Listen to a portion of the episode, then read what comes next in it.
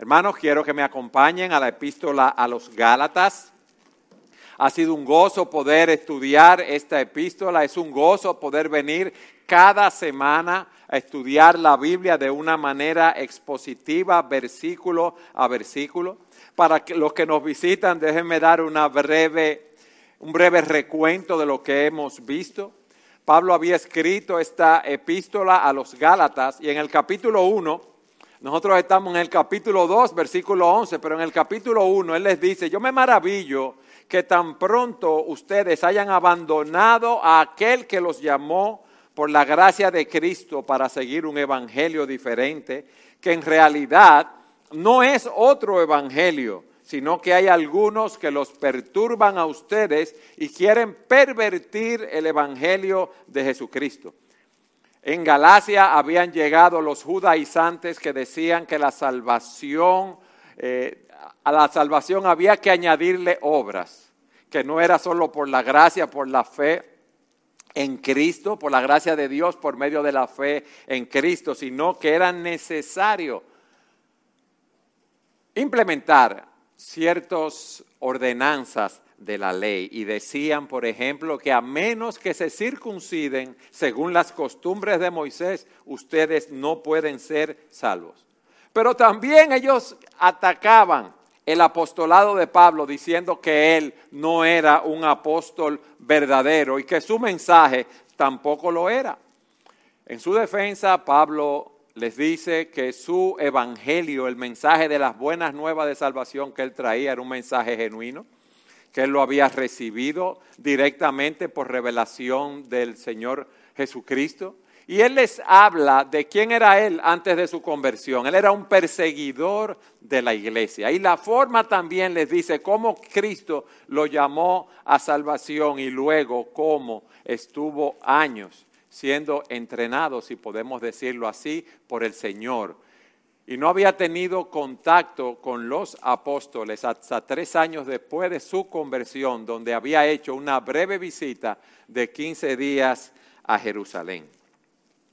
La semana eh, pasada también estuvimos estudiando lo que sucedió en el concilio de Jerusalén, como habían llegado los judaizantes a la iglesia de Antioquía, diciendo que la salvación había que añadirle obras ellos fueron a Jerusalén, donde los apóstoles, donde se celebró un concilio, y en ese concilio los apóstoles le dan la diestra de compañerismo a Pablo, porque dicen que la salvación es por la gracia, por medio de la fe en Jesucristo, que no había que hacer ninguna obra. Y entonces Pablo había llevado a ese concilio a Tito, que era gentil. Gentil era que no era judío, que no había sido circuncidado. Y Tito, los apóstoles dijeron que él, vamos a decirlo así, no tenía que ser circuncidado. Y le dieron la mano, como decimos, dice, dice aquí, su diestra en señal de apoyo, en señal de compañerismo. Pero miren ahora lo que vamos a leer. Pablo no había ya solo salido de esto cuando hay otra situación que él debe enfrentar.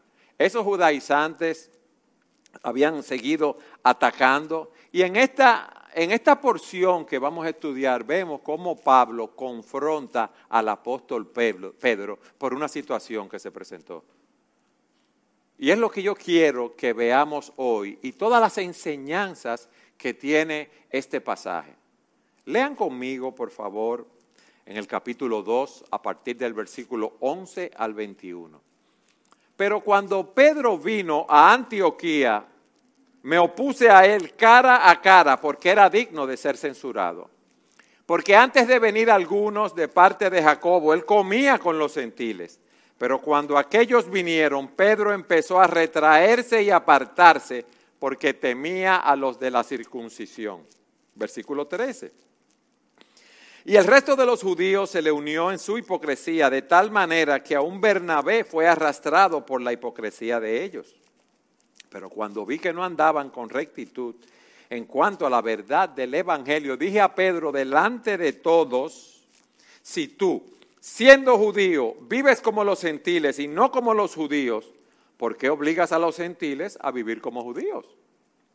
nosotros somos judíos de nacimiento y no pecadores de entre los gentiles. Sin embargo, sabiendo que el hombre no es justificado por las obras de la ley, sino mediante la fe en Jesucristo, también nosotros hemos creído en Cristo Jesús para que seamos justificados por la fe en Cristo y no por las obras de la ley, puesto que por las obras de la ley nadie será justificado. Pero si buscando ser justificados en Cristo, también nosotros hemos sido hallados pecadores, ¿es Cristo entonces ministro de pecado? De ningún modo, porque si yo reedifico lo que en otro tiempo destruí, yo mismo resulto transgresor. Pues mediante la ley no yo moría la ley a fin de vivir para Dios. Oigan esto, mediante la ley yo moría la ley a fin de vivir para Dios. Con Cristo he sido crucificado. Ya no soy yo el que vive, sino que Cristo vive en mí. Y la vida que ahora vivo en la carne, la vivo por la fe en el Hijo de Dios, el cual me amó y se entregó a sí mismo por mí. No hago nula la gracia de Dios, porque si la justicia viene por medio de la ley, entonces Cristo murió en vano. Lo primero que vemos aquí en el versículo 11 es la confrontación que Pablo le hace a Pedro. Pero cuando Pedro vino a Antioquía, aquí está hablando de Antioquía de Siria, era la ciudad, la tercera ciudad más grande del imperio romano, se estima que tenía 250 mil habitantes y de esos 250 mil habían 25 mil judíos. Entonces cuando Pedro fue a Antioquía, él dice, me opuse a él cara a cara, yo lo resistí cara a cara abiertamente porque era digno de ser censurado. Y le preguntamos, Pablo, ¿y qué pasaba que tú confrontaste a Pedro? Y vemos en el versículo 12 la razón, en segundo lugar, por la que Pablo confrontó a Pedro. Porque antes de venir algunos de parte de Jacobo, habían llegado ciertos judaizantes y habían dicho que venían de parte de Jacobo de Santiago, el medio hermano del Señor, que era pastor allí en Jerusalén. Estos hombres eran los que los de la circuncisión, estos eran los que enseñaban un evangelio falso eran hombres que tenían credenciales falsas, porque los apóstoles, por lo que vimos la semana pasada en el concilio de Jerusalén, no apoyaban, óigame bien, no apoyaban esto de los judaizantes. Eso era un evangelio falso. Pero antes de llegar esos judaizantes, nos dice aquí la palabra que Pedro comía con los gentiles. Y la idea del verbo que comía con los gentiles no fue que comió una sola vez, sino que ya él tenía tiempo, es la idea que tenemos allí, y él participaba en los ágapes, en la comunión, en las comidas, en las casas con los hermanos. Y cuando ellos llegaron ahí, ya Pedro había participado con ellos. Y recuerden que Pedro había sido enviado a Cornelio a predicar el Evangelio. Recuerden que también en el Cornelio era un gentil. Y Pedro también en el concilio había dicho que la salvación no había que añadirle nada más. O sea que Pedro ya no tenía la, las regulaciones dietéticas alimentarias de los judíos, porque donde estaba donde Cornelio bajo un lienzo y lo más con comida que no era acepta para los judíos, y Pedro lo más seguro comió. Entonces Pedro comía con los que los gentiles, los que no eran judíos, llegan ese grupo de parte de Jacobo, pero miren lo que dice el texto. Cuando ellos vinieron, Pedro empezó a retraerse y apartarse. ¿Por qué? Porque temía a los de la circuncisión. Lo más seguro que Pedro poco a poco dejó de aceptar las invitaciones a comer de los gentiles, dejó de reunirse con ellos, se fue retrayendo estratégicamente, es la idea que nos da la palabra. Ahora, la pregunta que nos hacemos es, ¿y por qué Pedro se retrajo? ¿Tenía Pedro miedo a los de la circuncisión que pudieran amenazar su vida? No Porque esos judaizantes, aunque eran falsos, ellos decían ser cristianos, porque ellos no tenían ninguna autoridad de parte del Sanedrín para venir a apresarlos a ellos. Lo más seguro era que Pedro tenía temor de que hablaran mal de él, que hablaran mal de él en Jerusalén, de perder su popularidad y su prestigio ante ellos. No sabemos la razón específica, pero hubo algo que sí controló a Pedro. Y ustedes saben qué es el temor a los hombres. Parece que estos judaizantes eran personas con mucho liderato, personas con una personalidad muy fuerte, personas que tenían facilidad de palabra. Y dice la escritura que el temor al hombre es un lazo, pero el que confía en el Señor está seguro. Qué bárbaro, Pedro, ¿sí o no? Pero nosotros somos igual que Pedro. ¿En cuántas situaciones no nos hemos visto nosotros que no hemos predicado el Evangelio? Nos hemos quedado callados o no hemos dado un testimonio de nuestra fe. Y dice aquí que el temor a los hombres nos tiende un lazo, nos lleva a retraernos de predicar la verdad de Dios en ciertas situaciones cuando deberíamos predicarla. ¿Por qué? Porque tenemos temor a ser rechazados, tenemos temor, a ser eh, maltratados, tenemos temor a ser perseguidos y Pedro cedió a esas presiones. Señores, estamos hablando del apóstol Pedro, que estuvo con el Señor, que caminó sobre las aguas. Ese es el, ese es el apóstol Pedro, que estuvo con Cristo durante esos tres años, que predicó ese mensaje poderoso en Pentecostés. Hemos visto la confrontación, hemos visto la razón de la confrontación. Vamos a ver ahora las consecuencias. ¿Qué pasó? Versículo 13. Y el resto de los judíos se le unió en su hipocresía. Los creyentes judíos de Antioquía, los que estaban allí, fueron hipócritas. El ejemplo de él los indujo a ellos de manera indirecta a actuar igualmente. Y la palabra hipócrita viene del griego. Los actores en la antigüedad usaban diferentes máscaras para representar los diferentes papeles que tenían. Un hipócrita es alguien que pretende ser algo que no es. Pedro y los demás judíos creyentes en Jerusalén estaban comprometidos con el Evangelio de la Gracia. Ellos habían creído, pero actuaron hipócritamente, como que aceptaban ese legalismo judío. Ellos sabían que sus acciones eran erróneas, pero se habían dejado intimidar por los judaizantes. Y al tratar de agradarlos a ellos, se hicieron unos hipócritas. Pedro se separa, óigame bien, de sus verdaderos hermanos en la fe para representar un papel diferente y los demás lo siguieron porque él era un líder. Dice el texto ahí, de tal manera, fueron hipócritas, de tal manera que aún Bernabé fue arrastrado por la hipocresía de ellos. Bernabé, que era pastor allí en Antioquía con Pablo, un hombre poderoso, un hombre piadoso, poderoso en las, escrituras, en las escrituras, un hombre piadoso, más que de otra cosa, varón de consolación, como dice la palabra. Hermanos, miren cómo somos afectados. ¿Y qué aprendemos de, esta situación? Miren, todos nosotros tropezamos de muchas maneras. El que piense estar firme, mire que no caiga. Nunca llegaremos a un nivel espiritual que digamos, no, ya yo no peco más porque no hemos sido glorificados. Miren cómo el apóstol eh, eh, Pedro, cómo Bernabé, cómo los hermanos allí fueron arrastrados con esta hipocresía.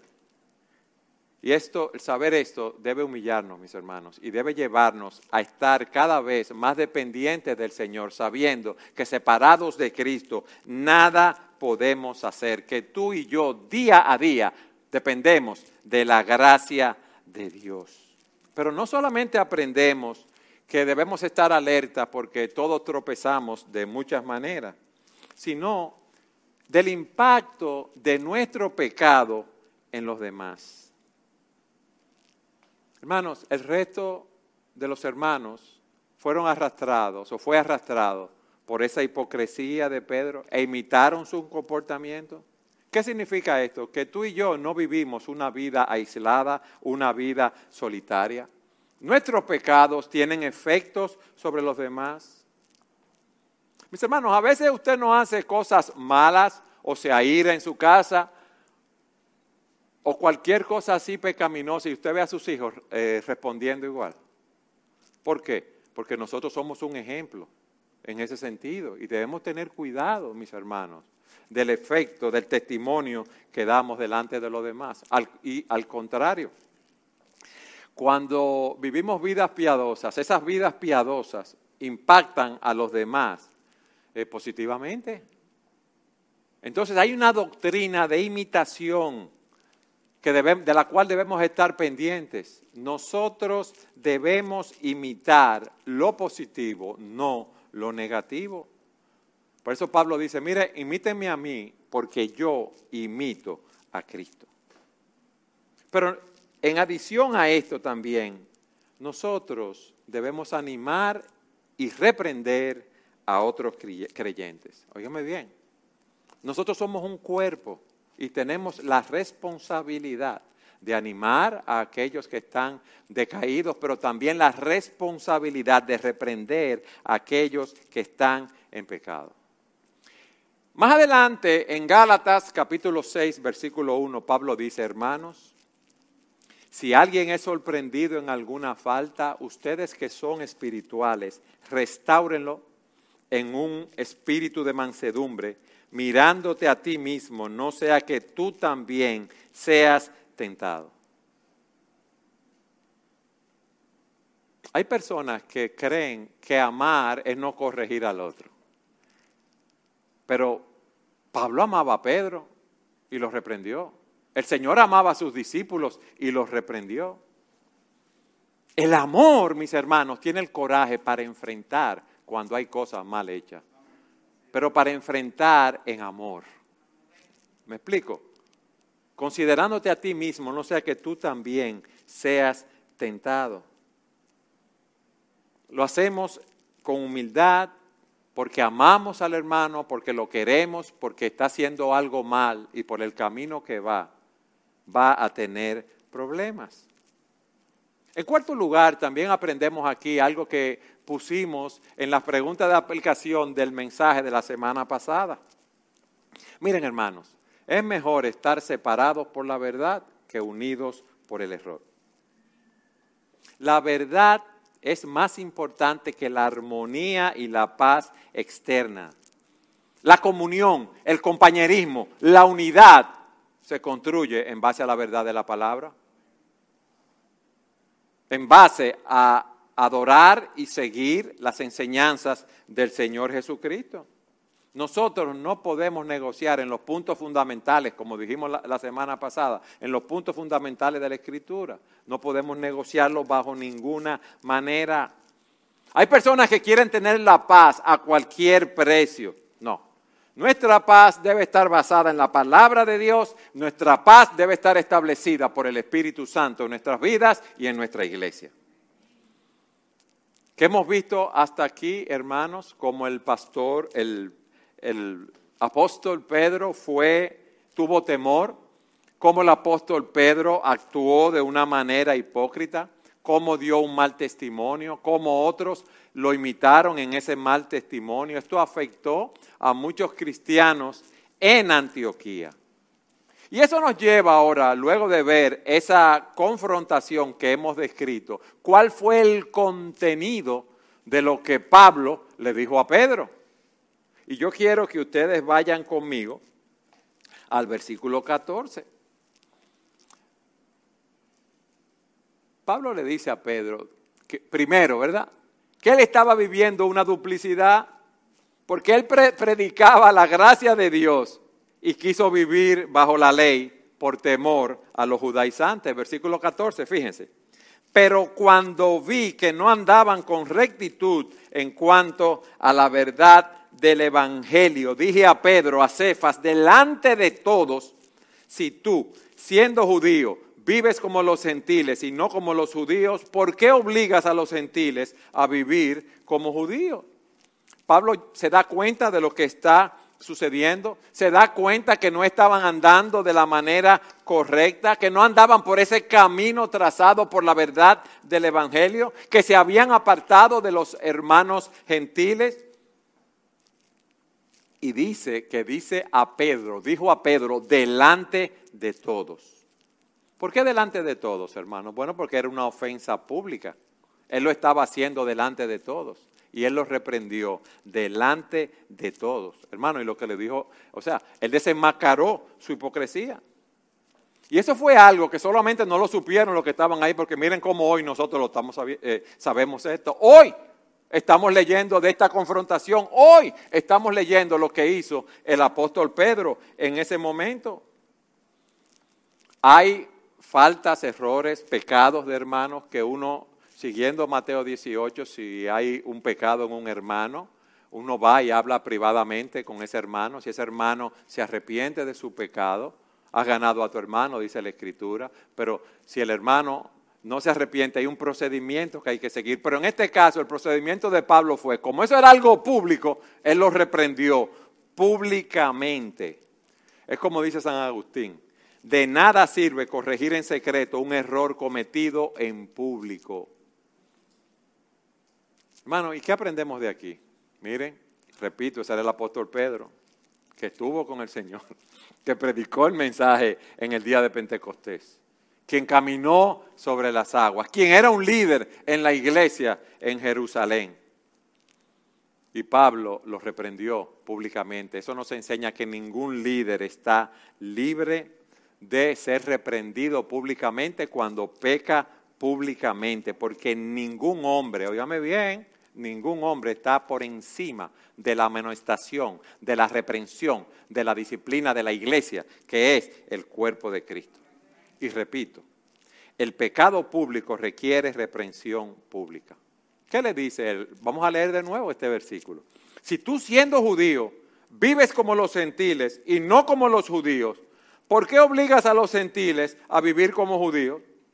Pablo directamente lo enfrentó le enseña la ligereza de su comportamiento. Le recuerda que cuando él estaba allá, él comía con los hermanos gentiles de una manera regular.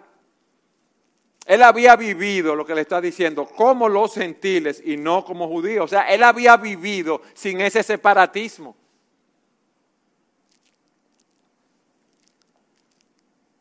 Hermano, pero si los líderes deben ser reprendidos cuando pecan, los miembros de la iglesia deben serlo también. Miren, cuando una iglesia no disciplina o amonesta a sus miembros, porque hay iglesias que no lo hacen, hay iglesias donde no hay disciplina pública. Y hay casos de hermanos en adulterio, que no pagan sus impuestos, que tienen una vida disoluta y no pasa nada. ¿Por qué? Porque la iglesia, los pastores, no quieren problemas y no siguen los principios de la palabra de Dios. Hay otras iglesias que no disciplinan. ¿Ustedes saben por qué? Porque son miembros reconocidos socialmente, políticamente, económicamente y no quieren hacerlo. Pero estamos llamados a hacerlo, mis hermanos, porque es lo que nos enseña la palabra de Dios. Amén.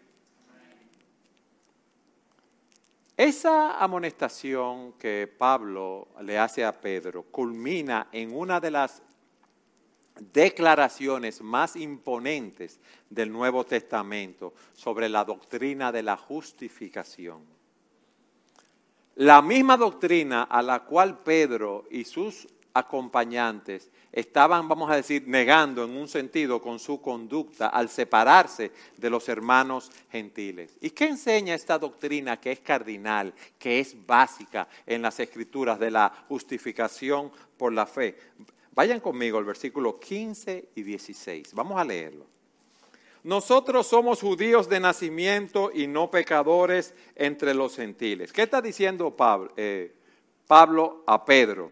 Nosotros conocemos la ley, nosotros conocemos las regulaciones de la ley, nosotros conocemos los rituales de la ley de Moisés. Los gentiles no la conocían, pero miren entonces lo que dice el versículo 16. Sin embargo, sabiendo que el hombre no es justificado por las obras de la ley, sino mediante la fe en Jesucristo, también nosotros hemos creído en Cristo Jesús. Para que seamos justificados por la fe en Cristo y no por las obras de la ley, puesto que por las obras de la ley nadie será justificado. Nosotros conocíamos la ley. Es lo que le está diciendo. Y nosotros conociendo la ley sabemos que la ley no nos salvaba. Y hemos creído en Cristo Jesús para salvación. Aquí se hace en este versículo la primera mención de la justificación por la fe en esta epístola. Pero fíjense qué interesante. Tres veces en este versículo Pablo declara que la salvación solo es por medio de la fe en Cristo y no por las obras de la ley.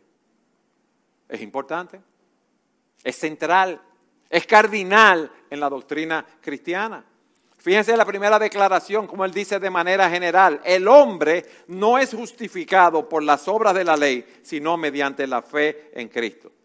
Después hace una declaración personal, también nosotros hemos creído en Cristo Jesús para que seamos justificados por la fe en Cristo y no por las obras de la ley.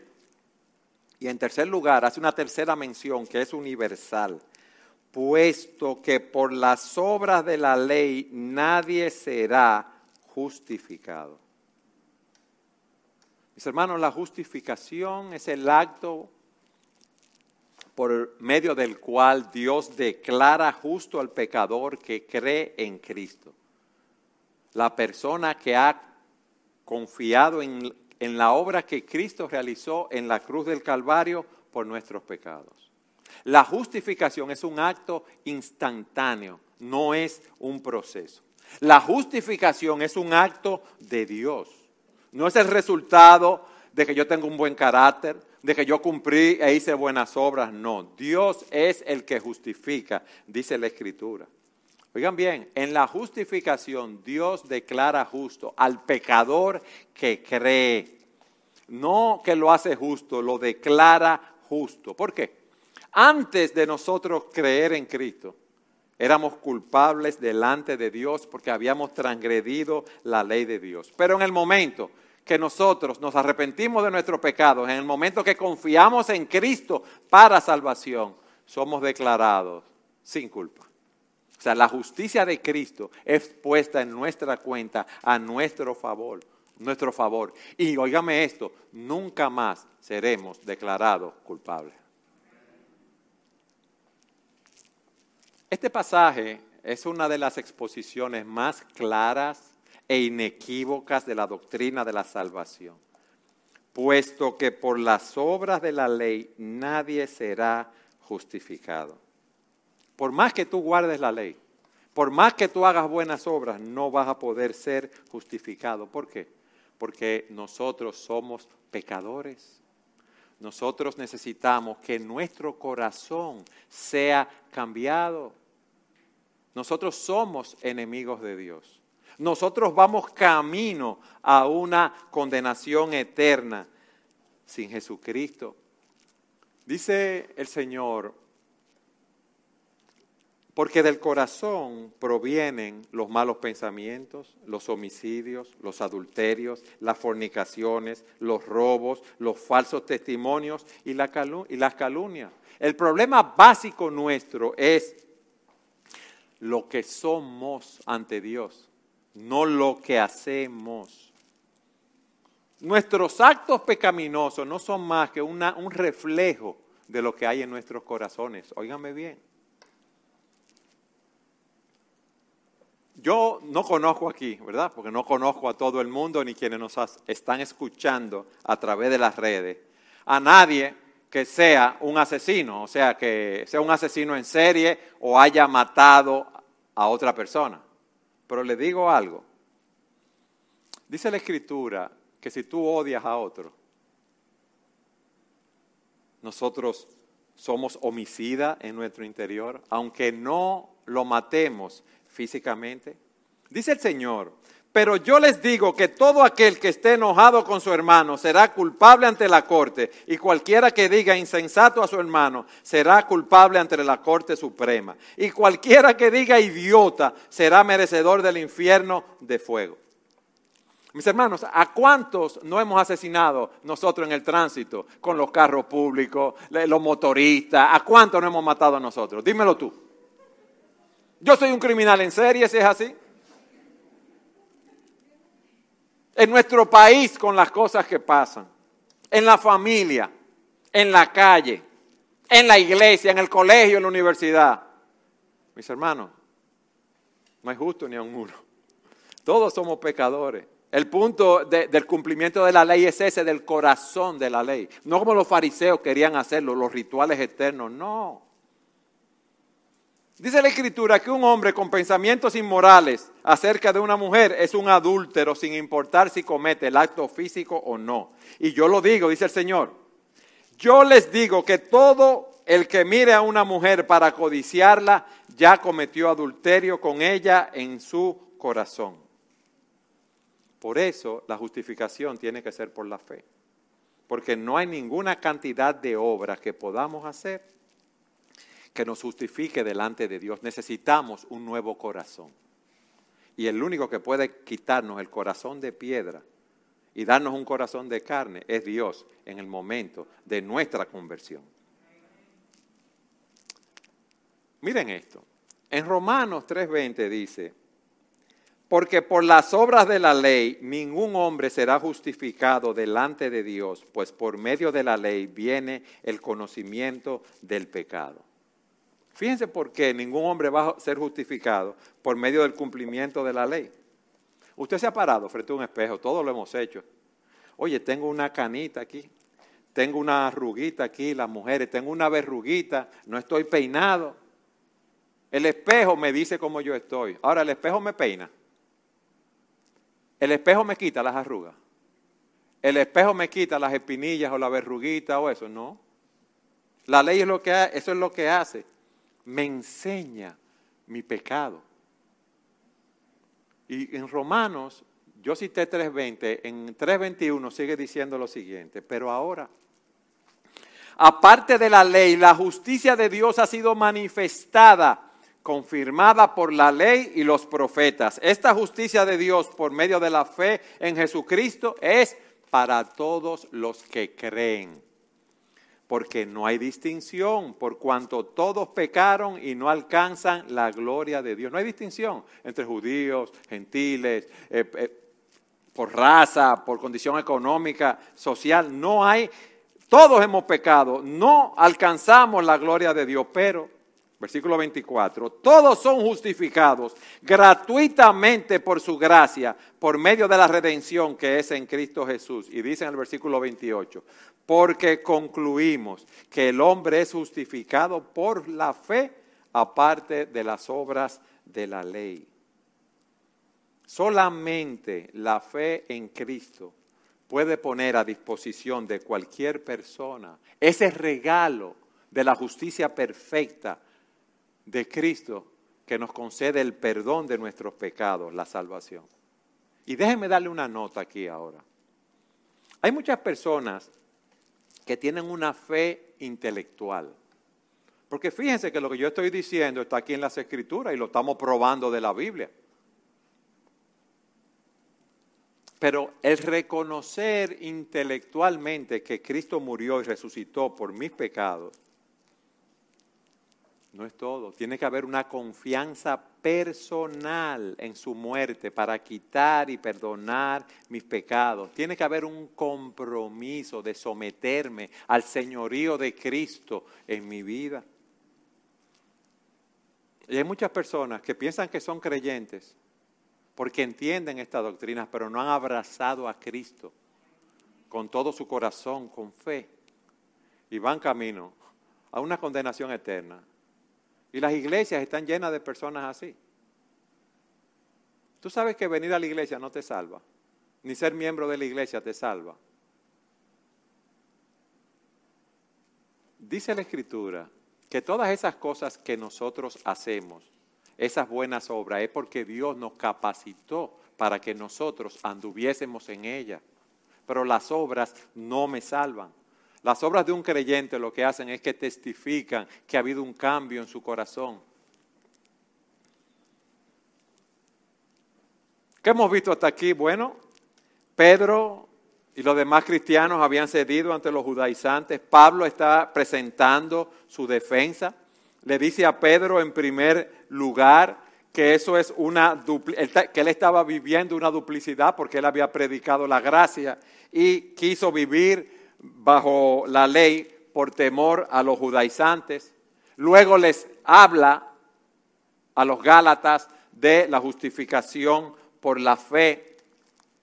Y miren lo que dice en los versículos 17 y 18. Fíjense el proceso de argumentación de Pablo, lo que él está diciendo a Pedro.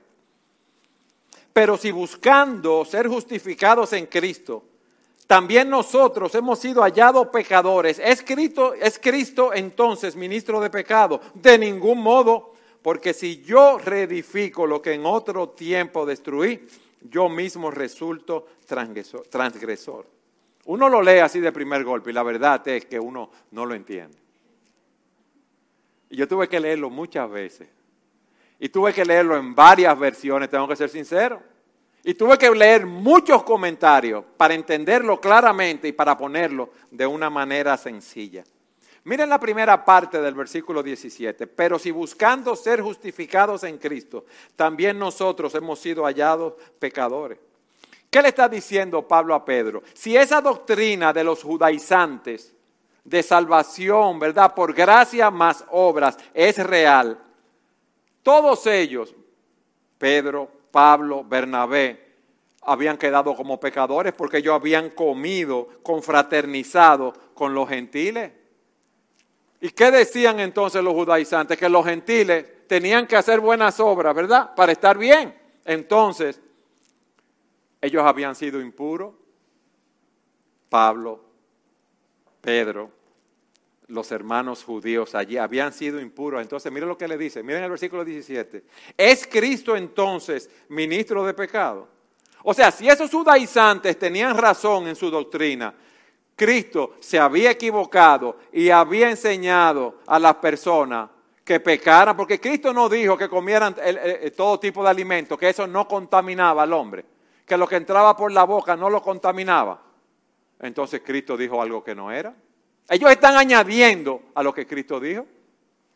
Pero no solo eso. Si hacían una separación entre judíos y gentiles, también estaban declarando, en, o sea, eh, en contra del Señor, porque el Señor no dijo que todos nosotros somos uno, que somos un mismo cuerpo. Sí, el Señor lo dijo, entonces eso no era así.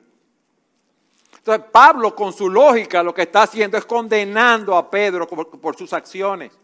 Porque Pedro, si seguía a los judaizantes, estaba diciendo entonces que Cristo había mentido. Y por eso Pablo dice, porque eso es una pregunta retórica, de ningún modo. Ahora, ¿ustedes se imaginan cuando Pedro escuchó eso, que él entendió lo que estaba haciendo? Lo mal que tiene que haberse sentido.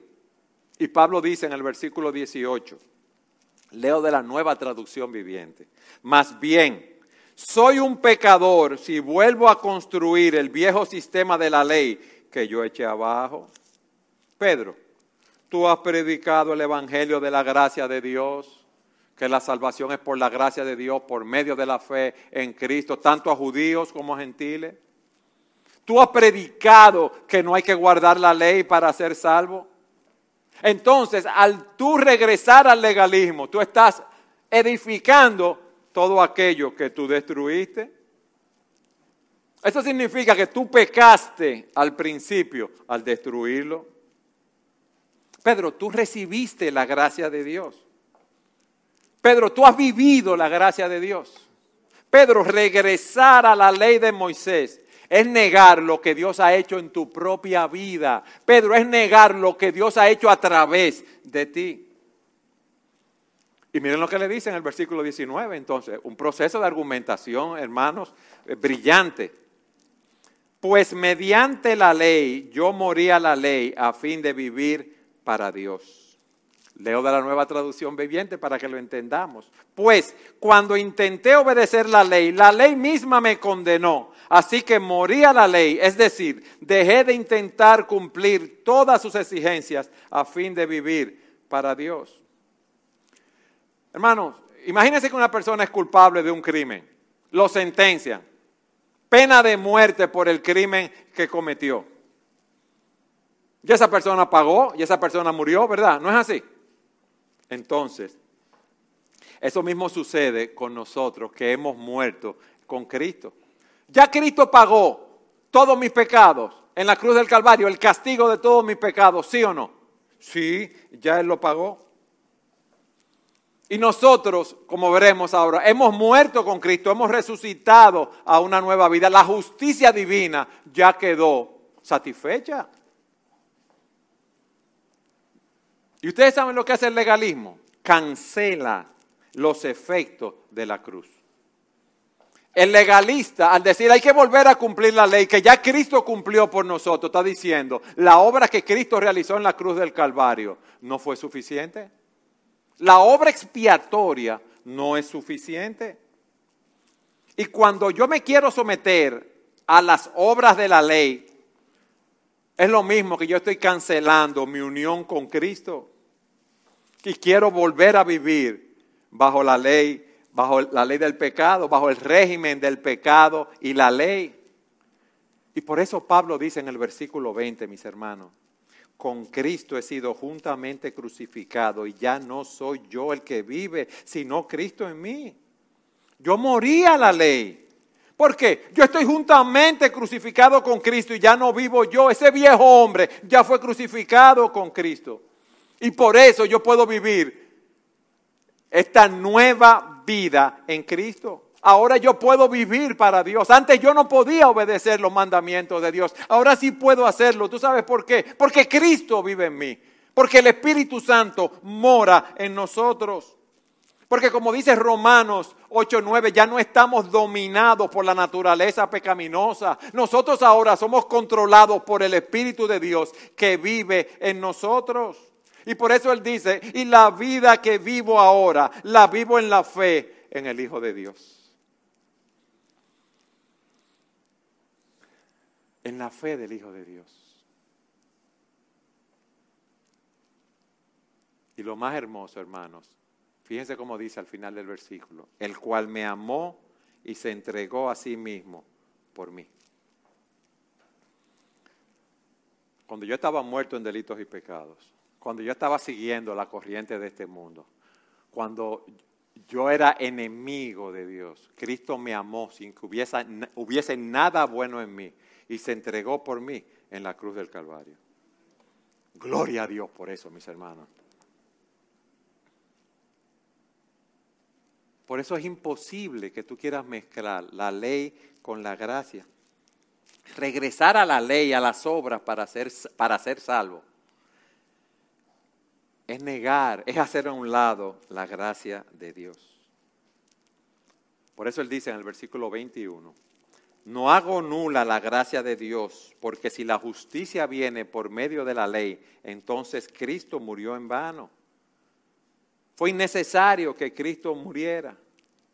Pedro había experimentado esa gracia, Pedro había proclamado esa gracia, pero cuando se apartó, con los judaizantes, estaba negando esa gracia. Y la gracia nos dice, no hay diferencia entre judíos y gentiles, no hay diferencia entre ningún hombre. ¿Por qué? Porque todos nosotros hemos pecado, todos nosotros estamos destituidos de la gloria de Dios y todos nosotros necesitamos arrepentirnos de nuestros pecados y creer en Cristo para salvación. Todos somos pecadores. No hay ninguna esperanza, pero en Cristo hay salvación. Alabado sea el Señor por eso, hermano. No importa lo que venga, en Cristo hay salvación. Y si tú regresas a la ley, tú estás anulando la obra de la cruz. Por eso aquellos que insisten en que ellos se pueden ganar su salvación, aquellos que viven haciendo rituales para ganarse su salvación, están camino a una condenación eterna. Mis hermanos, ¿y qué aprendemos de todo esto? ¿Cuál debe ser nuestra respuesta? A mí me gustan algunas preguntas que se hace el ministro Warren Wiersbe. Él dice, he sido salvo por la gracia de Dios. A la luz de lo que hemos predicado, tú has sido salva o salvo por esa gracia de Dios. Cualquier otro evangelio es un evangelio falso, como Pablo le dice a los Gálatas. ¿En qué tú estás confiando para tu salvación? ¿En tu buena conducta? ¿En tus buenas obras? ¿Tú estás confiando en tu religión para ser salvo? Un verdadero creyente es aquel que ha confiado en Cristo y solo en Cristo para salvación. Porque por gracia sois salvos por medio de la fe y esto no de vosotros, pues es un don de Dios para que nadie se gloríe. La salvación es por medio de la fe, la fe en Cristo y nada más. Pero no solo eso, hermano. Tú te estás regocijando en el hecho de que has sido justificado por medio de la fe en Cristo. Regocijado. Nosotros antes éramos enemigos de Dios. ¿Y qué dice Romanos 5.1? Por tanto, habiendo sido justificados por la fe, tenemos paz para con Dios por medio de nuestro Señor Jesucristo. Hermano, antes estábamos en guerra con Dios. Y en el momento que acudimos a Cristo por medio de la fe, somos justificados y esa guerra termina. Estamos en paz para con Dios. ¿Por qué? Porque la justicia de Cristo ha sido puesta a nuestro favor. Y Dios nos ve vestidos con esa justicia, con ese manto, como si nunca hubiéramos pecado. Pero le voy a decir algo más, no solamente tenemos paz. Dice Romanos 8.1, por tanto, ahora no hay condenación para los que están en Cristo Jesús, los que no andan conforme a la carne, sino conforme al Espíritu. No hay condenación, ninguna condenación. Ningún pecado pasado, presente o futuro puede contarse en contra nuestra. ¿Por qué? Porque ya ese castigo fue pagado por Jesucristo en la cruz del Calvario y esa justicia de Cristo fue imputada en nuestra cuenta. No hay condenación, mis hermanos. En estos días hemos visto la muerte de muchas personas conocidas y no conocidas. Esta mañana, antes de venir aquí, estábamos en la funeraria dando un pésame y, nos decían que todas las funerarias hay personas que, han muerto. Hermanos, para nosotros los creyentes no hay condenación el día que muramos. Y la realidad es que vamos a morir un día. Por enfermedad, por pandemia, por vejez, por cualquier cosa. No hay condenación, mis hermanos, porque ya Cristo pagó en la cruz del Calvario por nuestros pecados. Y una última pregunta. Tú estás viviendo la libertad de la gracia. Fíjense, cualquiera cuando haya esta, esta, cosa dice, ah, pues yo voy a hacer lo que yo quiera. No, la libertad que tenemos en Cristo no es libertinaje. La libertad que tenemos en Cristo es para gozarnos en Él, para llegar a ser lo que Él quiere que seamos para vivir una vida que le agrade a Él, para vivir una vida para la gloria de Dios. Dios nos salva por gracia, pero dice la Escritura, porque somos hechura suya, creados en Cristo Jesús. ¿Para qué?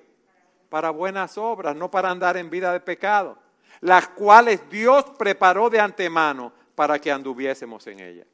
Y Tito 2.14 dice, Él se dio a sí mismo para redimirnos de toda iniquidad y purificar para sí un pueblo para posesión suya, celoso de buenas obras. Ustedes ven, un pueblo que quiere agradarle. No solamente tenemos libertad de hacer ciertas cosas, sino la libertad de no hacer cosas pecaminosas. ¿Por qué, mis hermanos? Porque ya no estamos bajo la esclavitud del pecado y de la ley. Y por eso esta doctrina es algo cardinal, mis hermanos. Mis hermanos, si el entender estas verdades debe llevarnos a proclamar con amor las verdades de Dios, como es esta doctrina de la justificación por la fe. ¿Cuántas personas a nuestro alrededor se están perdiendo? ¿Cuántas personas están siguiendo rituales y haciendo cosas cuando las personas se mueren que no, no sirven para nada? ¿Cuántas personas piensan que la vida que están viviendo, con las obras que están haciendo, las regulaciones que están siguiendo, las ordenanzas, eso lo va a hacer acepto delante de Dios? Hermanos, nosotros debemos esforzarnos, como dijo Pablo, en agradar a Dios sobre todas las cosas, predicando ese bendito evangelio de la gracia de Dios por medio de la fe en Jesucristo. Eso es lo que nosotros debemos hacer y no buscar estar agradando a los hombres. Termino con esta anécdota que dice el ministro Wiersbe. Un empleado fue instruido para utilizar un micrómetro. Un micrómetro es un medidor cuando usted mide el ancho de, de algo, ¿verdad? Dos pulgadas, dos pulgadas. Entonces, él con ese micrómetro tenía que medir unas válvulas antes, ¿verdad?, de que la llevaran a una línea de ensamblaje, vamos a decir de vehículos, de motores, de lo que fuera. El supervisor que había instruido al empleado empieza a recibir quejas que las válvulas estaban defectuosas. Y él va donde el empleado y le pregunta, ¿qué pasó? Yo te enseñé cómo utilizar el micrómetro para medir el tamaño de las válvulas. Y tú estás enviando válvulas a la línea de ensamblaje que son más grandes que la medida que se requiere. Y el empleado le respondió, es que la mayoría de las piezas que vienen a mí están demasiado grandes, entonces yo abrí el micrómetro para acomodarla al tamaño de la pieza más grande. Mis hermanos, nosotros no podemos agrandar ni disminuir el Evangelio, sino predicarlo como está aquí en la palabra. Ese hombre empezó, abrió el micrómetro porque la pieza estaba más grande y había problemas en la línea de ensamblaje. Óigame esto, con esto concluyo. Cambiar las reglas jamás nos va a llevar a, a ser bendecidos. No podemos cambiar las reglas como lo hizo este hombre en esa fábrica y no podemos cambiar la verdad de Dios en el ministerio. Y por eso Pablo tuvo el coraje de confrontar al apóstol Pedro con la verdad del Evangelio, mis hermanos, y así debemos hacerlo nosotros. Predicar la palabra a tiempo y fuera de tiempo. La palabra con gracia, sazonada con sal, pero debemos predicar la pura palabra de Dios.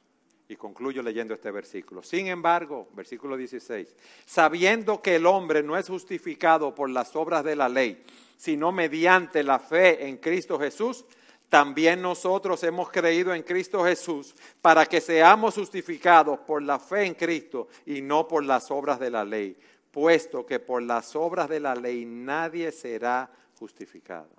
Mis hermanos, y que nosotros podamos decir como Pablo, con Cristo he sido juntamente crucificado, ya no vivo yo, mas vive Cristo en mí. Y lo que ahora vivo en la carne, lo vivo en la fe del Hijo de Dios, el cual me amó y se entregó por mí. Amén.